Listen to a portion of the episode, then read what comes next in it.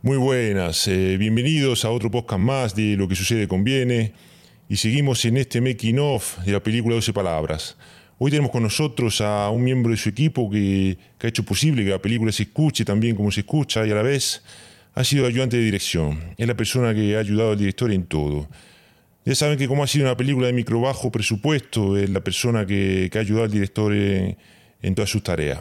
Desde recoger cable y foco hasta poner micrófono, ayudar con la cámara, aconsejar al director, evitar que se equivoque en muchas ocasiones. Esta persona es Alberto Roa y yo, Amadeo Bonachela. Comenzamos.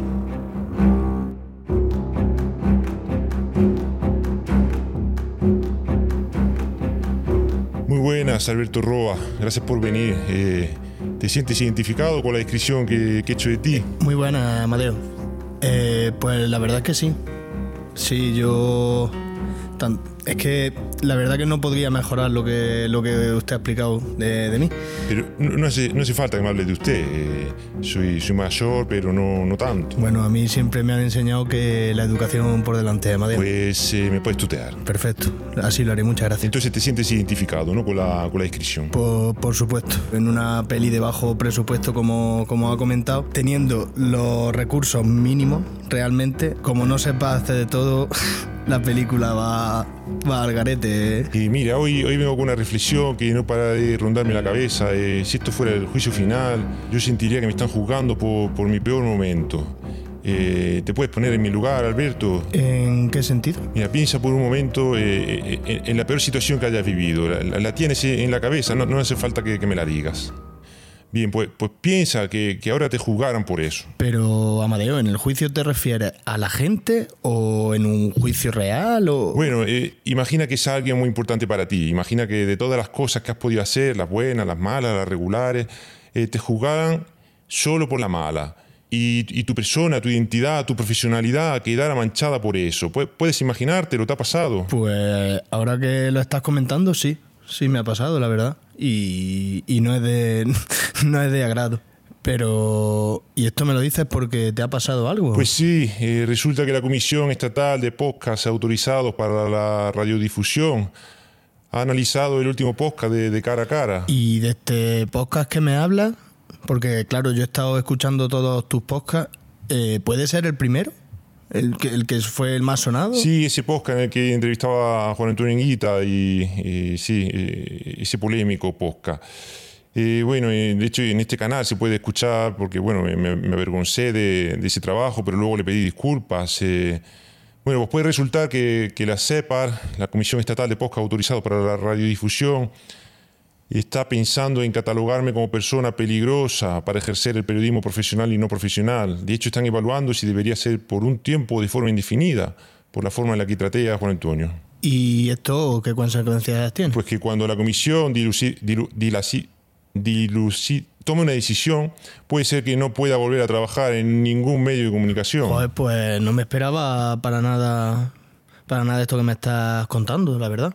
Pero, hombre, espero que, siempre salga positivo. que- Bueno, te, pido disculpas, Alberto, que, que cuente esto aquí, pero primero quería que la audiencia supiera en qué anda la cosa y segundo quería reflexionar contigo, con la gente que nos escucha, sobre qué pasaría si a todos nos juzgaran por nuestro peor momento. Si aun habiendo pedido disculpas a uno le arrebataran lo que más quiere. si se atreven, pues escriban en los comentarios de Ivos, de Facebook o, lo que sea y respondan a esta cuestión. ¿Han sentido que les juzgaban por su peor cosa, por lo peor que han hecho? Bueno, eh, ahora sí, Alberto, eh, pasemos a hablar de tu participación en 12 palabras. ¿Cómo, es posible que una persona tenga dos cargos en una producción tan, tan pequeña como esta, la de ayudante de dirección y, y- responsable del sonido? Pues la verdad que con organización todo se puede llevar. Eh, mientras estás, por ejemplo, con el sonido, puedes estar pendiente a, a, a muchos detalles que en un principio a una persona sola se le pueden pasar. Entonces siempre es bueno contar con, con una persona, aunque en verdad te, te puedo dar la razón, porque casi siempre hay dos personas, uno que se encarga del sonido, otro de- del ayudante de dirección.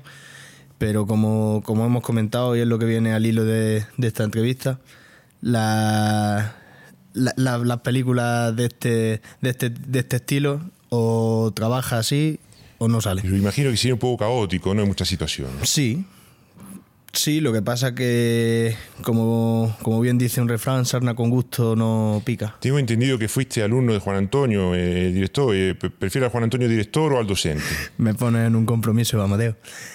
No, eh, lo prefiero de, de, todas las maneras. Cada uno en, en, su ámbito se desenvuelve. Si es verdad que, que como director de la película tienes que estar un poco más centrado, no es tiene que seguir todo un orden bajo, bajo, un, bajo una escaleta de, roles. Y de docente, bueno, pues todos hemos pasado alguna vez por eso. Sí es verdad que cuando estás puesto de alumno, pues más a tu rollo. Lo que pasa que con una persona como, como Juan Antonio no, no tienes problema de ningún tipo. Bueno, hay, hay un buenismo latente en, todos los, profesionales que habéis trabajado en, en, la película que no, no sé cómo tomarme porque es muy difícil sacar eh, eh, los conflictos que, pudieron haber, pero bueno, eh, me, hago cargo de, esta situación. entiendo entonces que como alumno fuiste el alumno más aventajado. Si se refiere en cuanto a, a tener una relación después de la docencia, sí. ¿Cómo, ¿Cómo, llegaste a la película, a, a 12 palabras? Pues yo realmente, como acabo de comentar, eh, con Juan Antonio siempre he tenido esa relación. De, incluso él nos ha dado pie a que los alumnos podamos tener esa relación con él. Y claro, eh, hace, hace un, un, año, un par de años se vino a vivir aquí, bueno, se vino a, a vivir en Torre Perogil, donde se ha grabado la película y fruto de la buena relación que, tenemos entre él y yo, pues me lo comentó y, y, del tirón acepté y le dije que sí porque, porque tenía muchas ganas de, de trabajar en una peli de este estilo. ¿Qué fue para ti lo más difícil del rodaje? lo más difícil, pues por decirte algo, los madrugones. El despertarme temprano. ¿No estás acostumbrado entonces a, a madrugar? Hombre, he pasado por mi etapa, lo que pasa que llevo ya como como unos, un par de años, tres años que mi trabajo se suele desarrollar por las tardes. Entonces sí es verdad que las mañanas la aprovecho un poco más a mi estilo libre. Ahora, ahora, te preguntaremos sobre eso, sobre cuál es eh, tu, a qué te dedicas eh, en esto que, que dices que, haces por las tardes. Ahora, llegaremos de nuevo a, a, ese tema. Em, ¿Qué destacarías del de rodaje? La buena complicidad tanto de actores como del equipo técnico sin eso no hubiera sido posible que hubiera salido todo tan rápido, todo tan fluido, todo tan... Había entonces un buen ambiente. Sí, y, eso sí es lo que destaco, porque sin eso no podría haber salido la película. ¿Recuerdas eh, alguna anécdota de, rodaje? Uf, pues se han dado se han dado muchos casos. Lo que pasa que no quiero revelar tampoco, no quiero hacer spoilers para que, para que la gente quiera ver la película y tenga ganas de, verla. Pero una de las, de las frases que se ha quedado de la película para mí, eh, en un momento que están, están rodando una escena, se hace una cosa y, y el actor o actriz, eso ya lo dejo a la libre de elección de la gente cuando lo vea, hay una frase que es, pasa, pasa. Y esa parte, pues cada vez que, que todos íbamos a rodar a algún sitio, cada vez que, que os llamaba a la puerta, siempre salía esa frase por algún lado. Era una frase recurrente entonces, ¿no? Una vez que, que se grabó esa escena. Claro, claro. Tú llegabas a lo mejor a la casa del, del director para grabar y llamabas y, cuando, y decías, ¿quién?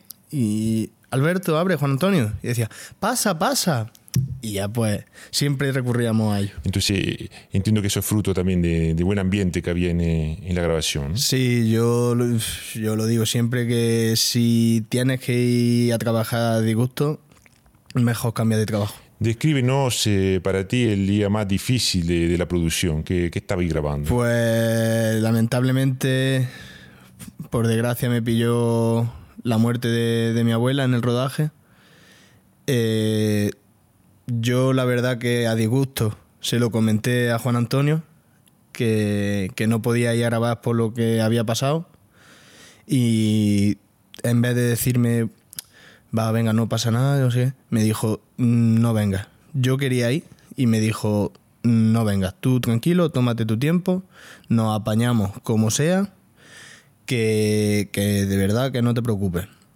Y se me quedó ahí un mal gusto de que estuvieran, si ya de por sí estábamos pocos en la película, que se quedaran con uno menos, que era eh, prácticamente el de los pequeños detalles, que era yo, ya retrasaron, retrasaron un poco a la hora de los días de rodaje. Bueno, antes de nada, siento mucho la pérdida de, este ser querido. Muchas gracias. Bueno, pero también es comprensible, ¿no? Que, ante una situación así, ¿no? Eh, eh, el equipo se comporte de esa manera, ¿no? Y, te dijeran, eh, te dijeran eso, ¿no? Sí, como ya hemos comentado, cuando hay complicidad, siempre se va a buscar lo mejor para el equipo. Si es verdad que ellos, como he comentado, perdieron, pero cuando cuando volví, se volvieron a retomar las cosas. Volviste con energías renovadas. Sí, después de pasar un mal trago, siempre hay que volver de la mejor manera. No puedes contagiar al equipo, no tu mala gana ni mal rollo, pero las cosas hay que saber separarlas. Bueno, eh, Alberto, disculpa que vuelva otra vez al tema, pero es que eh, me impide seguir la entrevista con normalidad. A veces pienso que eh, sabe, a, veces pienso que me gustaría simular mi propia muerte. Cuando me pasan cosas como lo que me ha pasado con la CEPAR, eh, me hacen sufrir tanto. Me dedico a pensar qué pasaría si me muriese ahora, si mis enemigos me echarían de menos. Si me dirían, ay Amadeo, eres un grano en el culo, pero te queríamos tanto. Pero ¿de verdad piensas que te dirían eso tu enemigo? Sí, bueno, en mi imaginación sí, aunque también pienso que si estuviera simulando mi muerte para poder ver qué piensan sobre mí realmente, Luego tendría un problema para ver dónde vivo, dónde trabajo.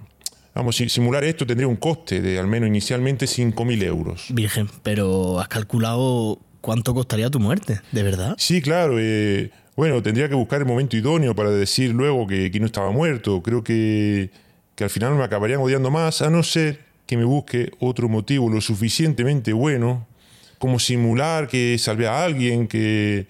Bueno, este caso aún no lo tengo resuelto, pero bueno, Alberto, no quiero divagar sobre este tema. Comprenderás que estoy nervioso por cómo se puede resolver todo este asunto. Eh, mi futuro en el mundo del podcast pende, de un hilo. En fin, bueno, hablando con, Juan Antonio, eh, él destaca de ti que eres muy trabajador y que siempre estás tratando de ayudar en todo lo que puedes. Destaca que eso no es fácil encontrar hoy en día. ¿Qué, opinas de esto? Hombre, pues la verdad que estoy que estoy súper de acuerdo con él porque tenemos no es, no diría desventaja, sino de gana a la hora de trabajar. Es difícil encontrarlo, porque contra... yo lo veo así, que la gente no quiere responsabilidades. Contra menos quieran que sean como, bueno, yo he hecho algo, pero si luego a mí no me tienen que pedir responsabilidades de, de, si eso ha salido mal, eh, perfecto. Yo trabajo, pero para lo bueno sí para lo malo que no me... Cuando dices tenemos, ¿te refieres a, tu generación? Eh, sí, sí, yo me veo en, mi generación de, de, que hay gente que se conforma con, con, nada, con poco y no tienen, no tienen esa rapidez para decir yo, yo, yo y si algo sale mal, yo. Bueno, todo esto dice mucho de, ti, eh, valoro mucho lo, lo que estás diciendo. Eh, ¿Qué significa para ti haber rodado y haber sacado una película adelante en tu pueblo, aquí en Torre Perugil? Pues para mí es, un orgullo. Es un orgullo tener esa, esa facilidad de, perdona que sea pesado, pero es que con pocos medios hemos podido llevar a cabo eso, esa producción. Que realmente en, un, en una producción normal eh, eso hubiera tenido otro coste, hubiera tenido muchos más días de rodaje, hubiera tenido un montón de, problemas o de... no sabría decirte, pero encima que todo lo tengamos a nuestra mano, eh, que no haya problema con los, sitios de grabación, casi siempre todo se ha hecho fuera, pero todo lo que hemos tenido que hacer en interior no hemos tenido problemas de ningún tipo. También es verdad, como se comentó aquí ya en los podcasts, vuelvo a... Tuvimos la suerte de que hubo toque de queda. Si no, no, podíamos haber sacado este, este, este proyecto adelante. Tenían que haber, o la policía haber cortado calles con nosotros, o un millón de problemas que se nos ha abierto todo tan fácil y tan rápido. Sí, lo, lo del toque, el toque de queda lo dices porque, bueno, eh, se comentó en otro podcast, ¿no? Que, que como cerraban a, a, a las 10 ya no podía haber tráfico, ¿no? No, no había ruido, ¿no? Claro, claro. Tenía la posibilidad, bueno, la posibilidad, no, perdón, la facilidad de que eh, yo, por ejemplo, que estaba con el sonido, no íbamos a tener ese problema de estar grabando y decir, paramos, que no se puede.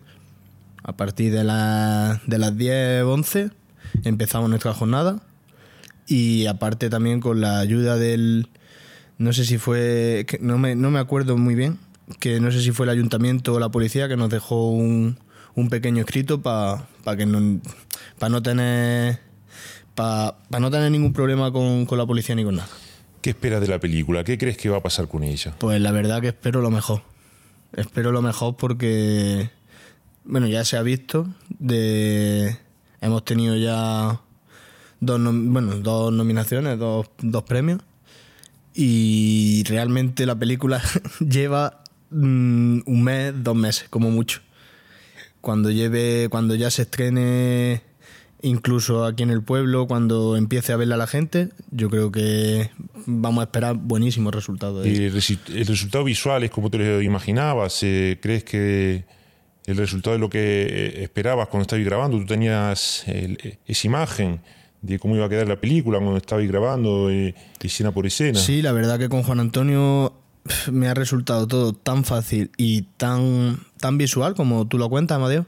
Ha sido increíble. Siempre que íbamos a grabar algo, teníamos una, una imagen previa de lo que se iba a grabar. A ver si es verdad que es, algo se dejaba siempre a la improvisación, pero todo estaba tan medido tan- del, del entorno al plano y del entorno a, a cómo quería verlo después en pantalla, que ha sido realmente fácil. Y bueno, disculpa que te interrumpa otra vez con, con el tema, Alberto, ¿te, te importa? Sí, sí, por supuesto. Yo lo que quiero es la fluidez en la entrevista y si va a estar nervioso. Mira, es que he- pensado, estaba pensando mientras hablabas, eh, que si simulase mi muerte para saber qué piensan de mí realmente las personas que me odian, tendría que empezar una nueva vida en Luxemburgo o, o Berlín. ¿Y esos sitios, Luxemburgo y Berlín, por qué? Sí, no pueden ser otro, y tampoco quiero acaparar todo el podcast con, con estos temas. Pero tendría que irme allá- a- allí y, y estar durante varios años eh, manteniendo un perfil bajo. Después eh, difundir varias fake news para que la gente crea que sigo vivo. Pero en otros lugares, como Andorra o Washington, D.C. Y estos sitios también tienen que ver con Luxemburgo y Berlín. Y bueno, tendrían que ser esos dos sitios. Bueno, quizá también Copenhague o Zimbabue, después de que alguien investigue y se cansen, porque no estaría en ninguno de esos dos sitios, alguien daría la alerta de que estoy vivo, pero en Luxemburgo o Berlín, no en Andorra o Washington. ¿Entiendes, Alberto Roa? Yo la verdad que, que lo estoy flipando, me estás dejando pilladísimo, Amadeo. ¿Y, y todo esto lleva a algún sitio?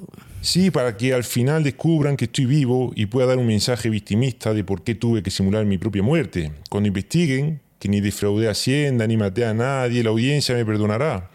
Haciéndolo así, quizá la CEPAR me deje vo- volver a hacer los podcasts. Creo que es un buen plan a ejecutar en 5 o 10 años. Pero al igual que lo estoy escuchando yo, lo estará escuchando la audiencia, ¿no? Y no importa, no importa. Ejecuto otro plan si es necesario. Es mi forma de sacar el nerviosismo que, que esta situación me, me provoca. En mi familia somos especialistas en crear planes para salir airosos de situaciones complicadas. ¿Esto viene entonces de familia? Bueno, nos gusta crearlos, pero luego faltan cojones para, para ejecutarlos. Aunque quizás haya llegado el momento, quién sabe. Mm, Bueno, pues tú mismo. Yo solo espero que, que todo te vaya bien y, y es que me está generando nerviosismo también a mí. No No, no, no, bueno, entonces ya eh, volvemos a la entrevista. ¿Te parece, Alberto Roa? me parece perfecto. Bueno, ¿has aprendido algo sobre lo que hay o lo que no hay que hacer en un rodaje?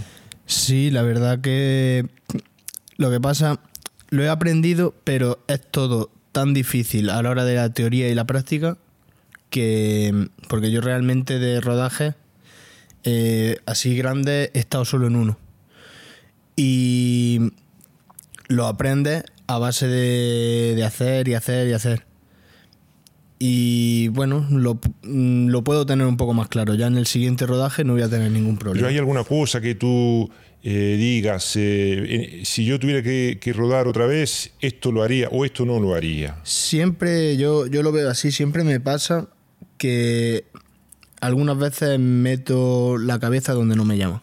Y eso me es difícil aprenderlo, pero la para el próximo rodaje tendría más cuidado. ¿En qué cosa metiste la cabeza? Porque quiero ponerme en el lugar del director cuando no es mi, cuando no es mi turno. ¿Tú crees que te pasó eso?